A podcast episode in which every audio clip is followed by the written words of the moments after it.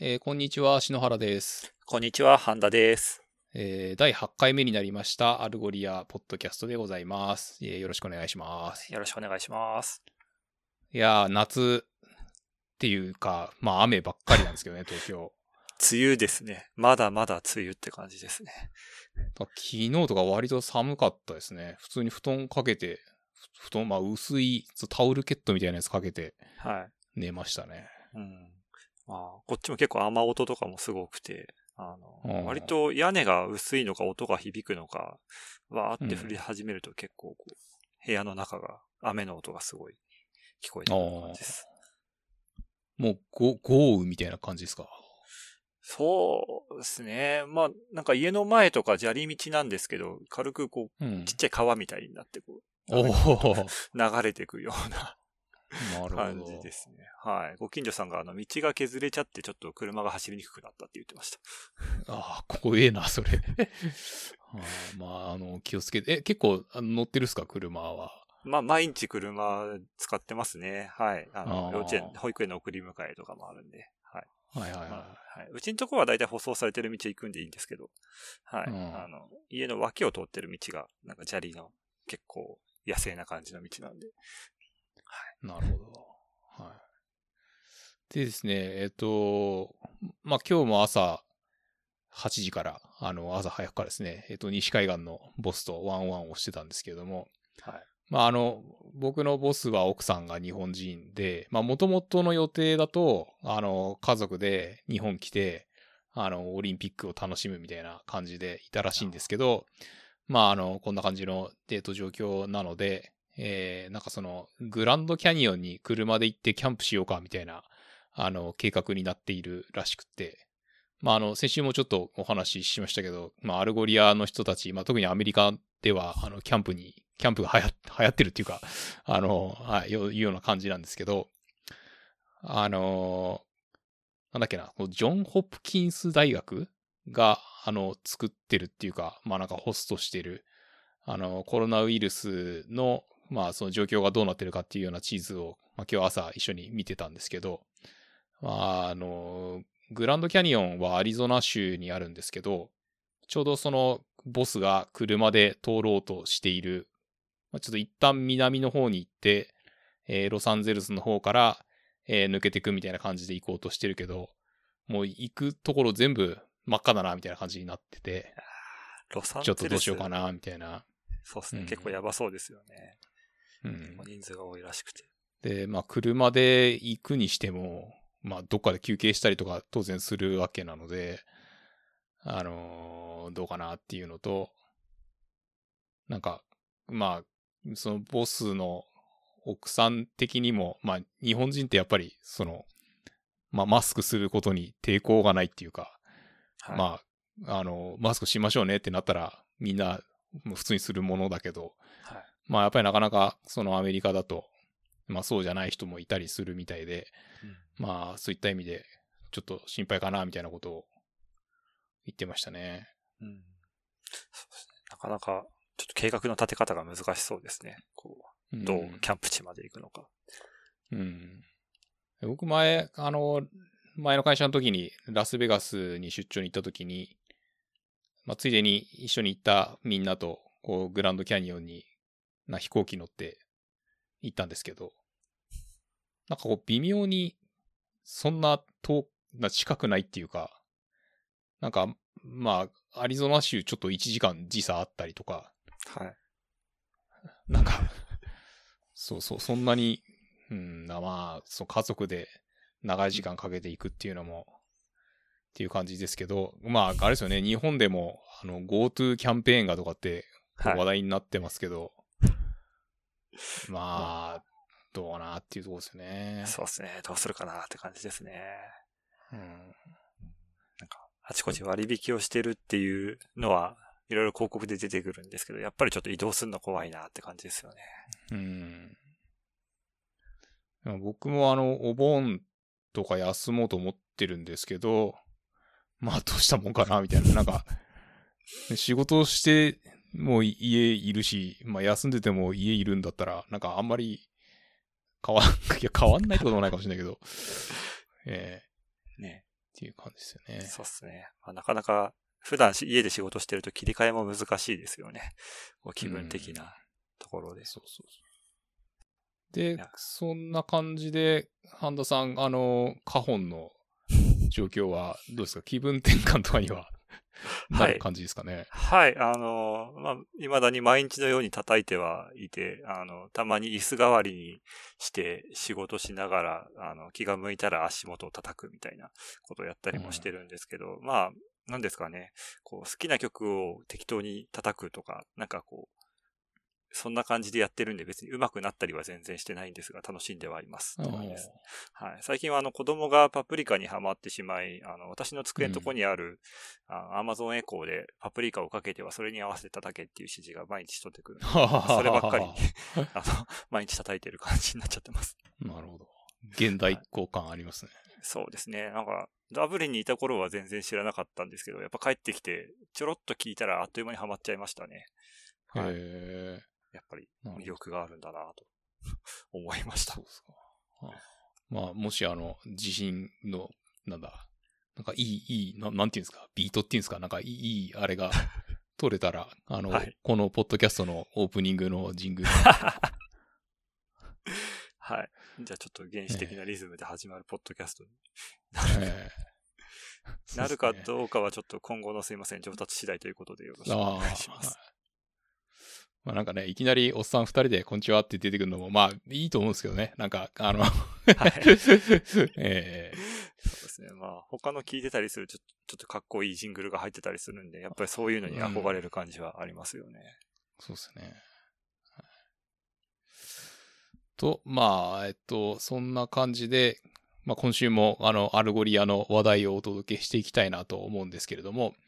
えー、最近出てる、まあ、 Algolia の、 Algolia のコンテンツっていうか、まあ、あの、新しい、えー、 Digital Commerce 360っていうんですかね、の、あの、調査結果が出て、で、あの、まあ、その内容を紹介している Algolia のブログが公開されています。で、以前も、あの、このポッドキャストで扱った、あの、まあ、その COVID-19 の状況下で、まあ、世界的にその検索の状況がどうなってるかみたいなところの中でも少し、あの、扱った、えー、このデジタルコマース360のレポートなんですけど、まあ、それに続く今回2回目という感じで、えー、まあ、その調査結果が出ております。で、特に、あのまあ、e コマースにおいて、あの、検索がクリティカルだっていうようなところの調査結果が出ていて、えー、検索機能を、まあ、こう3つに分類して、えー、ベーシックと、えー、インターメディエイトとアドバンストというくくりに分けた場合に、えー、ベーシックとアドバンストで、えー、約2倍のコンバージョンレートも開きがあると。えー、ベーシックだと2.8%だっただけど、えー、アドバンストだと5.9%だったと、えー、いうような結果が出ていて、で、まあ、その、まあ、 Algolia 的には、その Algolia の、まあ、その高度な機能を活用して、えー、アドバンストな検索を、えー、導入してみてはいかがでしょうかみたいな、まあ、そういう、えー、感じだと思うんですけれども。で、その中でも、まあ、あの、このポッドキャストでもよく、あの、ご案内してるんですけれども、やっぱりその、ビジネスユーザーの人が自らイニシアチブを取って、えー、その検索エンジンの挙動の設定とか、まあ、あの、検索結果をこう、どういうふうに並べるかっていうのを、まあ、あの、開発の人に依頼してやってもらうっていうのではなくて、まあ、そのビジネスユーザーっていうか、まあ、オーナーの人が、えー、自分自身でやるというのが一つのポイントだというふうに、えー、書かれています。で、まあ、あの、 Algolia 的には、例えば、 Rules とか使うと、まあ、かなり突っ込んだことができるわけなんですけど、あの、先週もちょっとご案内したみたいに、まあ、その AB テスティングと組み合わせて、例えばその設定を入れた場合と入れなかった場合とで、あの、どういうふうにそのユーザーの行動が変わってくるのかみたいなところを確認しながら、えー、やっていくのがおすすめですというようなご案内になるのかなと思うんですけれども、えー、まあ、この調査内容を、まあ、その詳細を紹介するウェビナーを、えー、やると。え、いうことで、日本だと30日、まあ、今月末に、え、行われるようですけれども、まあ、あのー、なんだろう、日本時間に多分そんなにフレンドリーな、あの、感じでも ないかもしれないので、で、まあ、あとまあ、これの、あの、コンテンツ自体は Algolia Resource Center っていうところに、まあ、配置されますので、まあ、おいおいこちらの、あの、ポッドキャストでも、あの、内容をご紹介できればなと思っています。で、次にですね、えっ、ー、と、 Dream Stack、Dream Stacks ポッドキャストとえっ、ー、と、まあ、 Algolia と、えっ、と、 Contentful さんってですね、えっ、と、一緒にやってるポッドキャストの、えっ、と、第2回目のエピソードが公開されています。で、あの、この2回目のこの Dream Stacks のポッドキャストですけれども、まあなんかいっぱい話してる人がいて、まあ、多分5、6人ぐらいいるんじゃないかと思うんですけど、あのー、なんかこう、だ、誰が誰なんだか途中でちょっと、あの、こんがらがって来ちゃったんですけど、まあ、1時間半ぐらいだったかな。まあ、結構長めの、あのー、まあ、すごいボリュームの、えー、エピソードになってますけれども、あのー、内容的には、えー、ライブコーディングを、まあ、する立場。まあ、なんかこう、そういう、こう、デブレルとか、あのまあ、こう、人前でよく喋ったりする人とか、まあ、そういう人が、あの集まって、まあ、ディスカッションしている感じなんですけど、まあ、あの、皆さん、こう、共通して言ってるところは、まあ、そのライブコーディングをするんだったら、やっぱりそう、事前にちゃんと準備しましょうと。あの、全部即興でやるのも、まあ、かっこよくていいんだけど、まあ、あの、その時間配分とかも含めて、いろんな意味でちょっとリスクが高いっていうか、あの、なかなかこう、全部、ライブで、まあ、ライブっていうか、その即興でやるのは、あの、まあ、や、やめといた方がいいっていうか、あの、そんな感じでみんな言っていて、で、特にその、なんかあった時のために、あの、ちゃんと、あの、バックアップを用意しておきましょうと。例えばなんか、こここまで進んだんだけど、なんか急に動かなくなっちゃったとしたら、もうなんかその動く状態のやつを、あの、バックアップしといて、もういざって時は、あの、そこからやれるようにみたいな、えー、ところも含めて、えー、全部一通りリハーサルをしてから、えー、本番に臨みましょうみたいなことを言っていて、まあ、あの、ライブコーディングとは何だみたいな、こういう話になってくるんですけど、まあ、その中でなんか、この中の一人の人は、まあ、あの、細かくコミットしながら、えやっていって、もう何かあったらすぐリバートしてそこからやり直そうみたいなことを言ってる人もいたりしてですね。まあ、割とみんなあの、なんだろう、結構コンサバティブな感じで、えー、ライブコーディングに臨んでるんだなっていうのが、あの、わかるかなと思います。で、まあ、あのー、で、とはいえ、その、何でしょう、こう、1000人の前で、ボンとデモをするっていうのと、であとまあ、その20人のクラスルームで、まあ、ハンズオンみたいな感じでやるっていうのだと、まあ、それぞれちょっとまた変わってくるので、あの、やっぱりその少人数の、あの、ハンズオンみたいなところだと、まあ、なんかこう、やりながらこう、つまずいたりするのも含めて結構、まあ、勉強になったりすると思うので、あの、とはいえなんかその何千人の前でデモして、なんか動かなくなっちゃうとかって結構、まあ、致命的だと思うんですけど、まあ、なぜこう、そういうシチュエーションに応じて、あの、準備の仕方は変えてるよっていうような、えー、話もあったりしてますと。で、その中で、あの、 Algolia の、えっと、サラーっていう、えー、フロントエンドエンジニアがいるんですけども、えー、まあ、彼女が相当意識高いことを言ってて、で、あの、例えばですね、えー、カンファレンスに参加するときに、まあその自分が登壇するしないに関わらず、あの、デモっていうか、まあなんかそのライブコーディング的なことができるように準備をしてから、えー、カンファレンスに行きますと。で、あの、休憩の時間とか、まああの、周りの人と話せる時間があったりしたら、もう積極的にその場で Algolia のデモをするように心がけてると。あの、まあたまにその、まあ僕もあの、カンファレンスとか、まあこう、なんですかね、こんな状況になる前とかよく行ったりしてたんですけど、まあ、あの、休憩時間にこう積極的にいろんな人とコミュニケーション取ってる人を見かけたりしますけど、まあ、こんな風になんかこう、デモを積極的に周りの人に見せようみたいなのってあんまり見たことなかったんで、あ、これは相当意識高いなと思って、えっ、ー、と、聞いてたんですけど、で、例えばですね、なんかそのデモをするにしても、あのー、まあ、内容そのものは、例えばその自分が過去に話した動画が YouTube に載ってるとかそういうのでも構わないと思うけど、例えばまあその Algolia の場合は検索エンジンなので、えー、そこで検索させるデータを、まあ、そのカンファレンスに関連するものにするとか、まあ、より、なんていうんですかね、そのリアルなっていうか、えっ、ー、と、親しみを持ってもらえるようなデータを用意することで、まあ、工夫してると、えいうふうに言っていて、おなんか、ちょっと自分も、もうちょっと頑張んなきゃいけないな、みたいな、えー、いう感じで、えー、聞いてたんですけど、で、まあ、あの、そんな話の中でですね、で、まあ、先もちょっと出てきましたけど、で、とはいえその結果だけじゃなくて、あの、プロセスも見せられるっていうのが、まあ、ライブコーディングの醍醐味っていうか、あの、まあ、みんな結構そういうところも、あの、工夫してたり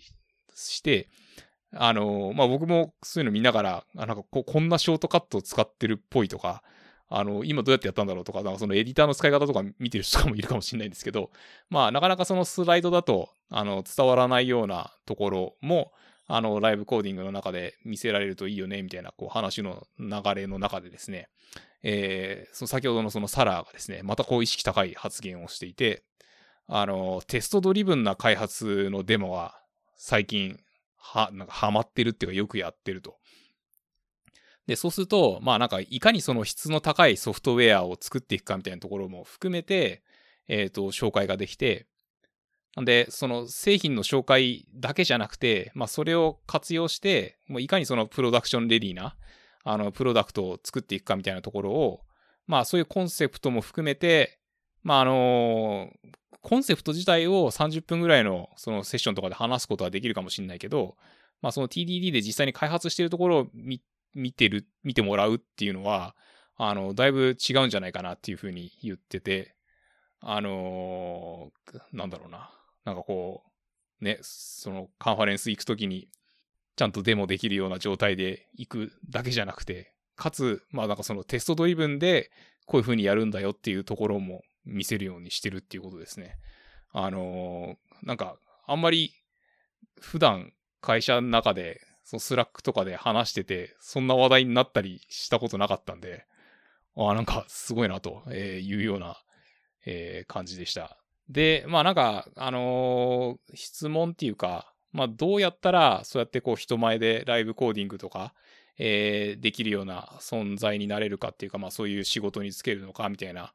えー、話題が出てきて、まあ、特に何かに関してすごいこう詳しいわけじゃなくても、例えばその自分が普段やってるようなことを、あの、スクリーンキャスト的に、まあそのデスクトップの動画、まあスクリーンキャプチャーをして、えー、公開することとかはすぐできるはずだし、まあとにかく今なんかやれることがあるんだったら、やった方がいいよと。えー、いうところで、で、あとまあ、あのアメリカっていうかニューヨークに、えー、ライブコード .nyc っていうコミュニティがあるらしくて、まあそれは結構みんなが、あのー、そういうネタをこう持ち込んで、これなんかその普通のコーディングとかだけじゃなくて、ちょっとなんかアートっぽい、あのー、そういうのもあったりするみたいなんですけど、なんかこうそういう面白いコミュニティがあるとか、で、あとは、あのー、ツイリオは、これ全然知らなかったんですけど、こうインスタライブで、あのー、こうライブ、ライブストリーミングみたいなことをやってたりとか、まああとはそのツイッチでもう何時間もがっつりしたやつやってるとか、まあみんなそれぞれいろんなこうアプローチで、あの、まあライブコーディングっていうか、まあその、こうそのプロダクトとかサービスの紹介とかしてるみたいなんですけど、まあこ、この世界っていうか、この世界はこの世界でやっぱりいろいろああるんだなっていうか、まあみんな工夫しながら、あの、やってるんだなっていうような感じで、まあこういうなかなかその、物理的なカンファレンスとか、あのー、そう、開催されにくいような状況ではあるんですけど、まあ、とはいえそのオンラインの、あのー、カンファレンスみたいなのは、こう、随時行われてるし、まあ、そういうところで枠みたいなのもいっぱいあるから、まあ、みんなどんどんチャレンジしていこうぜ、みたいな、えー、そういう、えー、エピソードでしたね。まあ、サラは、あの、ツイッターのアカウントとか見ていると、本当にいろんな人に、あの、メンションで Algolia の質問してる人にガンガンヘルプの、なんですかね、リプライを返してたりとかして、あの、なんていうか仕事内外で本当に他の人を助けたりすることが、まあ、好きな、かつ、すごく芯のある、なんていうかエンジニアの方で、その、いつも話してると勉強になるなって思います。うん、はい。ですね。まあ、パワフルな女性ですよね。そうですね。すごいインパクトありますね。で、次が、えっと、クローラーの、まあ、 Algolia のクローラーの話題って言いますか、えっと、クローラーのウェビナーを来週やるということですと。で、まあ、 Algolia のクローラー自体はですね、あの、 Cheerio っていう、あの、なんて言うんですかね、こう、jQuery とか分かってる人だと、まあ、その直感的に、えー、この URL、まあ、例えばそのサイトマップ XML を、えー、登録してやるとか、まあ、その定義ファイルに書いて、で、そうすると、まあ、その対象 URL を、えー、まあ、 Algolia のこう、クローラーが読んでってくれて、で、その、どの部分を、あの、抽出してくるかっていうところを、あの、まあ、その jQuery のセレクターみたいな感じで、えー、設定すると、まあ、よしなにやってくれるよっていうようなやつなんですけど、あの、例えば、えー、自力で、えー、まあ、今あるその content management system から、えー、データ取ってきて、 Algolia に食わせようみたいなところを開発する余力がないとか、で、あとまあ、なんかこう、裏側から、その、 batch procedure みたいので、えー、社内のデータベースにアクセスしようと思うと、まあなんか、こ、ここの、なんだろう、プロキシ超えて、あの、この権限もらって、なんか、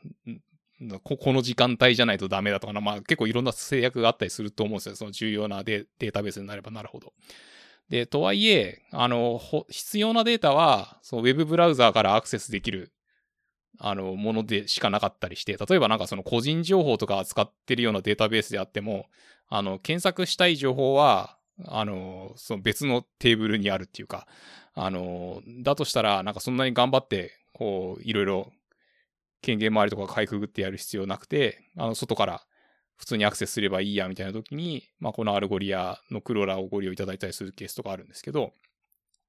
まあ、あの、日本でも、あの、何社かにご利用いただいてますけど、あの、割と気が利いてるっていうか、あの、例えば、その同時に立ち上げるスレッド数とかも、あの、設定できたりするので、あんまり、その、ものすごい勢いで、こう、クロールされると、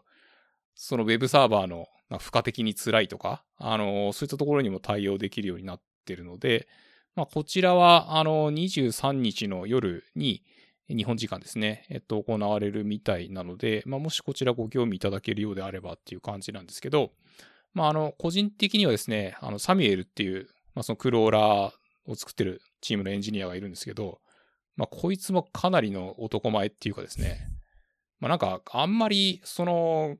僕まだその、フランス人の人が考える、フランス人の男前っていうのは何なのかあんまりよく分かってないんですけど、あのー、なんですか、多分日本人から見たら、まあ間違いなくイケメンっていうか、あのー、いう感じかなと思います。まあ別になんか、だ、だからどうっていうわけではないんですけど、あのー、割と なんだろう、なんかこう僕から見た感じだと、あの、フランスにいる開発チームのまあ、わ、若手の、えっ、と、エンジニアの人は、なんか、いけてる人が多いのかな、というような感じです。ど、どうですかね？半田さん、どう、どう思います？いや、すごいわかります。はい。なんかみんなかっこいいんですよね。かっこいいし、面倒見もいいしな、なんだこいつらはっていうぐらいこう、いけてるエンジニアっぽい人がたくさん。そうですよね。いるんですね。はい。まあ、おいおい、そういう人も紹介できたらどどっち紹介するのがいいですかね。まあ、あの、こういうポッドキャストに出てもらったりとかするのも面白いかもしれないですね。ぜひ。はい。で、次にですね、これもまあ、あの、最近出た、えー、これは YouTube でも見れるビデオなんですけど、あの、 SaaStr っていう、まあ、えっと、 SaaS 関連の、まあ、大きいイベントとかやってる、えー、組織っていうか会社の、えー、まあ、創業者 CEO、まあ、あの、ジェイソンさんって人がいるんですけど、えー、ジェイソンさんが、まあ、あの、 Algolia のその初期からの、まあ、投資家っていう感じで、えー、まあ、その Algolia の CMO と一緒に、えー、その、まあ、 early days、そう、 Top Mistakes in the Early Days っていう、あの、題名の、えー、まあ、なんかディスカッション兼、あの、オーディエンスから来た質問に答えますみたいな、えー、そういう、あの、セッションの動画なんですけど、まあ、このジェイソンさん、本当にこう、ペラペラよく喋るおっさんだなっていう感じなんですけど、あのー、なんでしょう、えー、まあ、 Algolia の、まあ、こういう、こう、本当に初期からの、あのー、投資家の人から、まあ、結構突っ込んだ話を、えっ、ー、と、聞けるっていうのは、あのー、まあ、ちょっとこれだけかもしれないかなっていうとこなんですけど、例えばですね、えっと、 Algolia 自体は、まあ、もともとそのモバイルアプリ上で動く、えー、検索エンジンで、で、まあ、それなりにその props も得てて、で、なんだけど、まあ会社としてはもう全く儲かりませんわ、みたいな、えー、いう感じでしたと。まあちょっとどうどういうふうに映ってたんだかわかんないですけど、まあこの SDK 入れてくれたらいくらですみたいな感じだったんですかね。で、ただまあそれが、えっと、API、まあそのサーバーサイドで動く、まあそのクラウド型の、えー、今の、えー、 Algolia の形になった途端に、もう一気にこうブーンだよ、みたいな、えー、いうことを言っていて、で、まあそ、そこにこう行き着くまでに、まあどうやったらそのガイトンっていう、えー、まあ今、えー、チーフストラテジーオフィサーのかな、えー、やっている、え人が、まあその、こう、ビジネスで、まあその重要な人との、えー、こうミーティングとか、えー、アライアンスとかをアレンジして、で、まあそこに、えー、まあ前 CEO の、えー、ニコラ、ニコラが出てって、みたいなこう話とかですね。ああ、なんか、おおそうなんだっていうような感じで聞いてましたと。で、まあ、この以前のポッドキャストでもですね、えー、お話ししたんですけど、まあ、そのガエットンとはですね、僕は、あの、去年、サンフランシスコに行った時に、まあ、一週間同じ部屋に滞在してた、まあ、物理的な部屋は別ですけど、なんていうんですかね。まあ、なんかその一つのこう、ま、マンションで滞在してたんですけど、まあ、一回しか会わなかったと いうような、えー、感じの人ですけれども、ああ、なんかこう、そんな風な感じだったんだな、みたいなのが、えー、垣間見えて、えー、面白かったですと。で、まあ、その、とにかくこのジェイソンさんがですね、えー、喋りまくってる感じなんですけど、まあ、あの、個人的に結構興味深かったのはですね、まあ、もともと、今の、えー、 Algolia の CMO のアシュレイは、あの、 Talend っていう、あの、こ ETL 製品、ETL なんだ、 Extract Transform Load だったっけな。えー、まあそのデータをこう右から左にいい感じに流すみたいな、こうそういう製品をやってる会社の、えっと CM、CMO だったんですけど、まあその Talend とこうインフォマティカのあの競合関係っていうか、あの、まあ日本でもあのこうポピュラーな製品だと、まあ両方そのポピュラーな製品だと思うんですけど、あの、まあ、なんか、こう、こっちの方が安いとか、早いとか言いつつ、まあ、その、クラウドで動くようにすることで、みたいな、あの、その辺の、こう、プロセスっていうか、あの、まあ、アルゴリア若い人が多くて、結構、その、イケイケな、あの、フロントエンド系の会社とか、あのまあ、そういうところから来てる人が多いんですけど、あまあ、こういう、こう、ETL っていう、こう、渋い製品を取り扱ってる会社の、あの、CMO の人が、まあ今うちの会社の CM をやってるんだなんていうですね、こう新しいこう発見といいますか、がちょっと垣間見えたり、え、しておりますと。で、まあなんで、こうぶっちゃけあんまり、実はアルゴリアそのものとは 関係ないかもしれないんですけど、ただまあこれからあの SARS ビジネスをやりたいとか、まあそのちょっと起業したばっかりで、えー、これからどうやっていこうかみたいな感じの人とかは、あの、この YouTube のビデオ見てみると面白いかもしれないですと。まあ、あの、そのメッセージ的には、まあ、とにかく、その数字を作る営業っていうのは大変なんだっていうのを、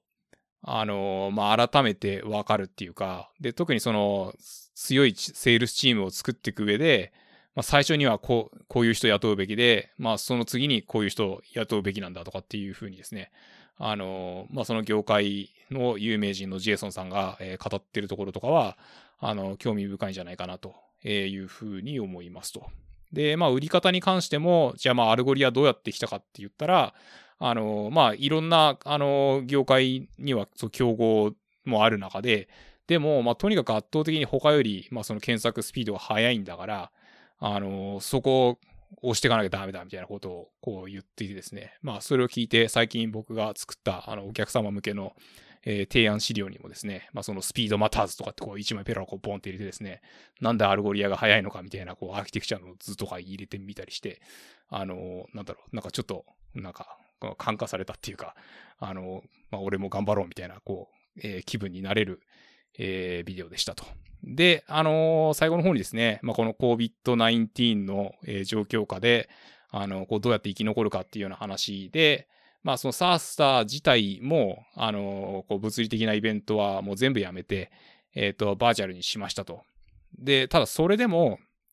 あの、やっぱりそのみんながこれに参加したいなっていう思うコンテンツを、えー、揃えられれば、まあその十分にチケットを売れてるぞっていうような話をしていて、で、あとまあ、あのいろんな会社で、例えばそのショッピファイとかも、えー、こんな状況でもこうビジネスは結構伸びてるみたいで、あの伸びてる人は伸びてる人でいるわけだから、あの突破口を見つけて、もうやれることはやって頑張ってこうぜ、みたいな、こう力強いですね、えー、メッセージとともに、あのな、なんだろうな、こう終わった後の、こう、アシュレイがちょっと、なんだろうな、やりきったみたいなこう顔をしてるのが、まあ個人的にはツボだったかなと、えー、いうふうに思います。はい。僕は全然スタートアップ業界のことは詳しくはないんですけど、やっぱ聞いててこう熱量というか、この、語る表情とかがすごい面白い、なんですかね、魅力的な感じの、まあ、セッションだったなと思います。うん、はい。そうですね。で、えっ、ー、と、もう一個ですね。えっ、ー、と、ビルド vs バイト。えー、Key Learnings from Tech Leaders of Top Online Marketplaces ということで、えー、と、DIY 用のこう商品を扱うマーケットプレイスの、まあ、マノマノっていうのと、で、あと、えっ、ー、と、中古の、えー、高級ブランド品を、まあ、扱う、えー、これなんて言ったらいいんですかね、ベスティアールコレクティブっていうのかな？まあ、ちょっとあの読み方があれかもしれないですけど、まあ、両方そのフランスの会社で、えっ、ー、と、B2C と、まあ、その C2C っていう感じでちょっと違うところもあるんだけど、まあ、両方、あの、かなり、えー、なんだろう、勢いのある、えー、マーケットプレイスのビジネスをやっている会社で、まあ、両方とも、そのチーフプロダクトオフィサー、まあ、CPO の人が、えー、参加してあ話してるこうディスカッションになりますと。で、まあこれ、あのー、どんな話なのかなと思って聞いてたら、まああんまりその検索云々だけじゃなくて、あのー、例えば、えー、チャットシステムみたいのを、えー、3年間、まあ3年前にそう自分たちで作ったやつを、まあずっと運用し続けてきたけど、まあ、あのー、その当時はあんまりなんか魅力的なソリューションなかったけど、えー、この間ちょっと見たら、あの、かなりいろんなその customizable で、あの、高機能なチャットサービスを提供している、まあ、そのソリューションが、あの、見つかったりして、あの、そこに移行した話とか、まあ、なんで、あの、そ、その時点その時点で、あの、最適なものをこう選択していけるように、まあ、なんかその組織としても、あの、そうやってこう、なんかフットワーク軽く、えー、動けるようにしておくことが重要ですとか、まあ、あの他にも、あの、スマホアプリの push notification とか、まあ、あれも結構自分でやろうとすると、あの、まあ、できないことはないと思うんですけど、まあめ、めんどくさいんですよね。で、まあ、その、iOS と Android の差分があったりとか、で、まあ、あの、その辺は、その自分たちで全部組むんじゃなくて、あの、そういうソリューション作った方が、あ使った方がいいよねとか、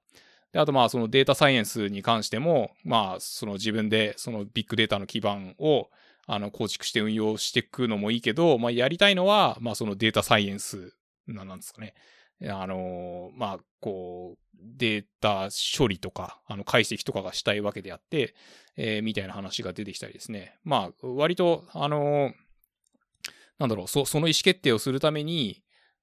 今チームがこうど、どんぐらいの、こう、リソースとか時間を割いて何やっていくのかっていうのを、こう、ちゃんと、え、ー、と、把握しておけば、まあ、例えばこういうソリューションがありますっていうふうに出てきたときに、まあ、それをこう、入れた時とのギャップを明らかにして、あの、ロジカルに物事が判断できるよね、みたいな感じで、あの、まあ、非常に、なんだろう、あの、まあ、そう、そうだよねっていうような、えー、話でしたと。で、まあ、あの、マノマノがですね、えっと、オープンソースの検索エンジンから、まあ、アルゴリアに移行したよっていう話も、まあ、面白くって、まあ、もともと、その、自分たちのそのリソース的にも、あんまりなんかこう、そこに、えっと、変更をバンバン加えていけるようなそのベロシティがなかったし、で、とはいえ、あの、そういうのがないと、あの、そのレレバンスを高めていくみたいなこともあんまりこう取り組めなかったんだけど、だけど、まあ、やりたいのはもっとバシバシこう変更を加えてって、こう、イテレーションのこうスピードを上げるっていうことをやりたかったと。で、まあ、なかなか、その、なんだろう、こう、オープンソースの、まあ、えっと、エンジンをこうやりくりしているメンバーたちを、まあ、その、コンビンスさせるのは難しかったんだけど、あの、まあ、そこで、えっと、取った方法としては、まあ、その実際に、こう、両方、